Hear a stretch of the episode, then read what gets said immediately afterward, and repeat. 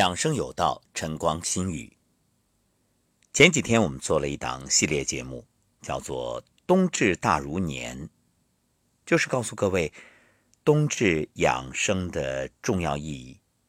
其实冬至养生啊，千万不要误以为就是冬至这一天养生，而是说从冬至一直到立春这期间都相当重要。而这其中啊。又有二十七天是特别重要的，什么日子啊？三九，你看三九二十七，对吧？所以这二十七天啊，是一年中最冷的日子。大家都知道，人有温度则生，无温度则亡，温度决定人的生死。那么这一年中最冷的日子，对身体绝对是一个挑战。当然了，现代人不怕，为什么？有空调，有暖气，有各种御寒的衣物，所以一般来说啊，不太能冻着。但是有一点，那我们的身体它也会承受着风寒的侵袭，因为风寒啊无孔不入，你防不胜防。所以民间有说法叫“三九补一冬”。来年无病痛，那么在这一年中最冷、身体最脆弱的时候，怎么去养生呢？我们先说说三九的日历啊，一九现在就在一九中，十二月二十二号到三十号，然后二九呢是十二月三十一到一月八号，三九啊是一月九号到十七号。那么在这三九的日子里，气温低，人体的防御功能濒临最低点，所以像心脑血管疾病啊、骨关节病啊、呼吸系统疾病啊，这个时候最容易发作。据中国慢性病前瞻性研究项目在二零一五年公布的数据，我国冬季心血管患者死亡人数比夏季要高百分之四十一。另外呢，还有数据表明，每年的十二月到来年的二月，我国老年人的发病率以及死亡率比全年平均数高出四倍还多。所以大家都有这种感受，就是一变天一冷，哎，很多人会说，老天爷要收人了。你看，这明显的街头巷尾啊，丧事增多，就与这个天气有。极大的关联，而且这寒冷不仅会引发身体的疾病，对于心理也是一个极大的考验。美国国家心理健康协会发现，每到寒冬，抑郁患者的人数比平时要多出大约百分之十，而一二月份更是达到高峰。所以想一想，为什么这西方的圣诞，我们中国的春节，都会在？这冬天呢，是啊，嗯，我猜啊，有一个重要的原因，就是这个时候人的压力最大，所以让人啊好好的放松一下，调节一下，否则连年都没有，没有盼头，这日子怎么过呀？不过话又说回来，现在过年也就那么回事好像人们也越来越淡化。一方面，每天日子过得都好，都跟过年差不多。你说什么吃的穿的，哪还要到过年才讲究啊？平时都很好，所以呢，没有小时候那种期盼了，因为物质丰富。那还有一点就是，人们其实最不喜欢的是应酬。你说平时为工作应酬也就罢了，这过年如果还连续应酬，那想想都觉着头疼。因此啊，眼瞅着这元旦春节快到了，给各位一个提议啊，那就是过个。肃静年，让自己静静的。你可以出去旅行，当然这个不用我说，因为现在选择旅行来过年的家庭越来越多，多好呀！在山水之间去感受这季节的交替变化。要么呢，过年的时候啊，闭门谢客，就在家里好好的静静的待着，享受一个人的慵懒时光，或者。和自己的家人在一起，聊聊一年的学习、生活、工作的感受，分享一下内心的喜悦，也彼此分担那份压力。我相信这种感觉超棒。当然，过年我是不放假的，所以节目正常，也会推出关于春节的系列节目。到时候就和家人一起听听节目，过一个养生年，不再像以往那样一对接一对大吃大喝，吃的头也疼、胃也难受、腹也胀。哎，过个养生年，这是一个不错的提议吧？好，言归正传。那接下来给大家一个提醒，就是在这一年中最冷的时候，你要特别保护几个重要的部位，因为这些地方啊最容易受到攻击。哪些呢？一个就是血管，因为血管遇冷容易变脆，冬天是心脑血管的魔鬼季节，寒冷刺激会使血管痉挛。血压波动性增大，导致脑出血、脑梗死增多，所以建议大家最好呢家里准备一个那个血压仪，啊，很简单，现在越做越小，越来越方便。让自己啊每天量一量。当然了，这个量血压啊它还只是一个标，只是一个表象指标。那你最重要的。不是说我赶紧用降压药把它控制在正常范围之内，那个饮鸩止渴、自欺欺人。我们以前节目里就说过，那就相当于会计做假账，不改变你的经营的状况。所以怎么办呢？你要一方面从源头上入手。什么是源头啊？一个就是食物的控制，一个就是情绪的控制，还有不要熬夜，不要给自己太大的压力。食物方面啊，你可以选择大蒜、洋葱这些啊，它都能疏通软化血管。哎，也许你会说，哎呀，这些味儿太冲了，我吃不下去，或者我不想总是在别人面前这有口气，那怎么办呢？你可以吃点山楂、黑木耳、金桔，这些也有很好的效果。那除了血管，还有心脏。心脏特别怕这种大温差，尤其是冬季，这室内外，像东北地区，那温差不要太大。那外面天寒地冻，零下几十度，屋里呀，这暖气那烧的呼呼的，哎呀，所以很多东北的朋友到了南方，反而说你们这儿太冷了，受不了。为什么？因为在东北，虽然温度低，但是。哪儿哪儿都有暖气，无论是车上、房子里啊，所以你会发现人们反而不会那么冷。就是一句话，你出门的时间很短，不可能冻透，马上就进屋了。但问题在于，这种大的温差一进一出，很容易诱发冠状动脉痉挛，出现急性心肌缺血，还可以诱发心绞痛，甚至心肌梗死。所以要注意。外出呢，一定要保护好头部和手脚，尽量佩戴手套、帽子和围巾。睡觉前呢，热水泡脚。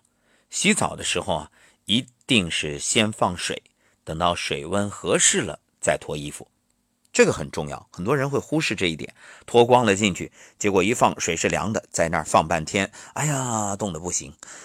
这个特别要小心。当然，现在很多家庭啊，其实浴室里。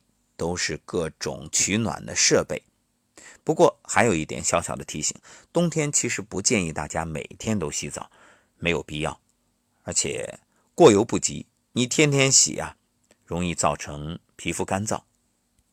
一般来说，那三天洗一次是不错的选择。好，再说说肺，冬季清晨有个特点，容易起雾。有的地方甚至还有霾，当然现在全国都在治理。那我知道很多地方这种高污染企业啊都在迁出，所以这个霾呢得到了有效的遏制缓解。但是雾还是有的。那这种雾啊很浓，寒冷干燥的空气，它有一个特点，它经过肺才能进入人体，所以肺其实是帮我们去进行一个空气的过滤，相当于人体的空气过滤器。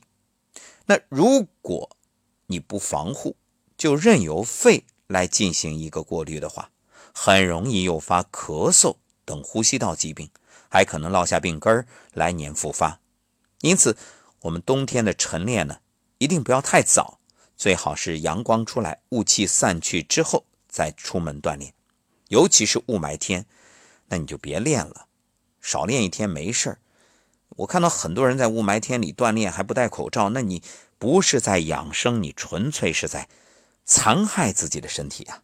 你只是满足我心理的需求哦，我今天练了，不练我难受，我练了心里就踏实了，自我安慰了，你自欺欺人呢。